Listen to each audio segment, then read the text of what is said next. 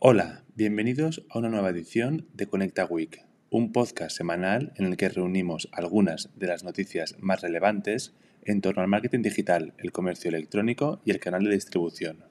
Empezamos.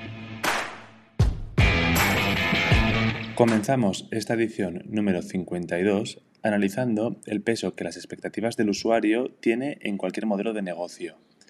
Las expectativas de los usuarios son, por norma general, uno de los pilares básicos de acción sobre los que se sustenta cualquier modelo de negocio en el momento de definir una estrategia. Cuando se hace referencia al B2B, resulta todavía más importante realizar una buena gestión de este aspecto las empresas quedan obligadas, por tanto, a tener que adoptar enfoques verticales de modelos comerciales que nos permitan obtener una nueva perspectiva sobre la que poder cubrir las necesidades en términos de diferenciación y competitividad. Diferentes analistas han detectado una serie de categorías que parecen estar liderando el punto de inflexión en empresas B2B en torno a esta cuestión, apostando por modelos que tienen en cuenta las preocupaciones de los usuarios, para ello, es importante conocer aspectos tales como la preocupación a nivel social que existe en torno a los contextos políticos y ambientales, la irrupción de la ventanilla única para llevar a cabo la venta de productos y la necesidad de heredar determinadas características del modelo Direct to Consumer, entre otros muchos aspectos. Durante los últimos meses hemos asistido a una sucesión de noticias que dejan entrever diferentes escenarios económicos, crisis, recesiones, periodos inflacionistas, y este ha sido uno de los temas que ha marcado la semana en nuestro magazine.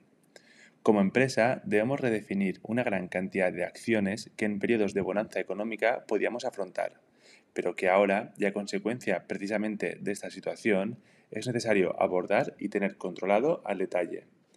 Desde un punto de vista de nuestro departamento de Customer Service, podemos enfrentarnos a diferentes acciones que pueden generar el retorno deseado en torno a esta cuestión. Desde el primer momento debemos buscar la posibilidad de crear valor en el punto de contacto con el cliente, el objetivo de nuestro equipo de Customer Service en B2B no es únicamente la resolución de los problemas existentes, sino que también es importante ayudar a nuestros clientes a utilizar mejor nuestras soluciones y sentirnos más seguros en el momento de llevar a cabo la compra de nuestro producto o servicio. Además, también debemos apostar por lo digital y el autoservicio.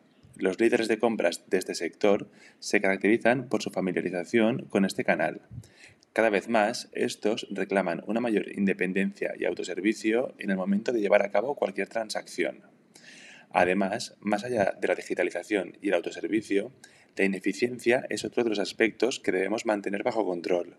Para ello, es importante abogar por el uso de herramientas que nos permitan tener un control detallado sobre el desarrollo de nuestro negocio. De manera paralela a todo lo que hemos mencionado en el punto anterior, en el entorno empresarial existe la necesidad de apostar por la digitalización como uno de los motores de cambio que nos van a permitir asegurar nuestra diferenciación con respecto a nuestros competidores. La digitalización nos puede ayudar en una triple vía. Por un lado, nos permite automatizar los procesos que nos ayudan a reducir los costes fijos en cada acción llevada a cabo.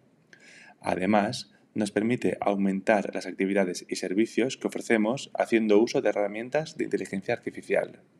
Y por último, mejora la experiencia tanto de los clientes como de los propios empleados. Durante la segunda parte de la semana hemos hablado del marketplace. El canal de distribución está viviendo una de sus épocas de mayor crecimiento desde su irrupción en el ámbito digital. El auge de las nuevas tecnologías, el desarrollo a nivel de implantación y la forma en la que el consumidor ha logrado interactuar con ellas ha permitido el desarrollo y la evolución con la que cuenta en la actualidad. La irrupción de los marketplaces ha emergido como una moneda que ha logrado romper con cualquier límite impuesto hasta el momento actual, presentando un modelo comercial que ayuda a ampliar el surtido de las opciones que ofrecemos al consumidor, asegurando una mayor capacidad para cubrir cualquier espacio.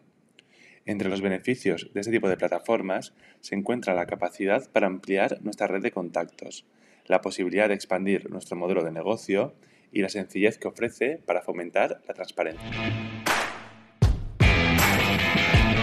Para concluir, también nos hemos ocupado del papel que las reseñas han comenzado a tener en el canal de distribución en las empresas que comercializan software. Según Gartner, las reseñas online son una parte clave en el proceso de compra de un consumidor de software mayorista. Te dejamos tres datos muy interesantes según la fuente citada previamente. El 66% de los compradores de software afirman que las reseñas afectan de manera significativa a su decisión de compra. Hasta el 85% expone que confían en las reseñas online tanto como en una recomendación personal por parte de una persona cercana. El 71% de los encuestados se centra en las reseñas escritas únicamente en los últimos meses, por lo que es importante estar alimentando constantemente este movimiento. De estos datos se desprende que las reseñas B2B permiten ofrecer a nuestros consumidores toda la información que necesitan sobre los productos que comercializamos. De este modo, los clientes potenciales se sienten atraídos hacia un tipo de producto y o servicio. Las opiniones de clientes que ya han consumido un producto en cuestión son muy importantes. Al consultar este tipo de reseñas, los clientes potenciales comienzan a obtener sus propias ideas en torno a la rentabilidad o no de un producto en cuestión. Y por último, las reseñas también nos permiten obtener una opinión imparcial sobre nuestros productos de software.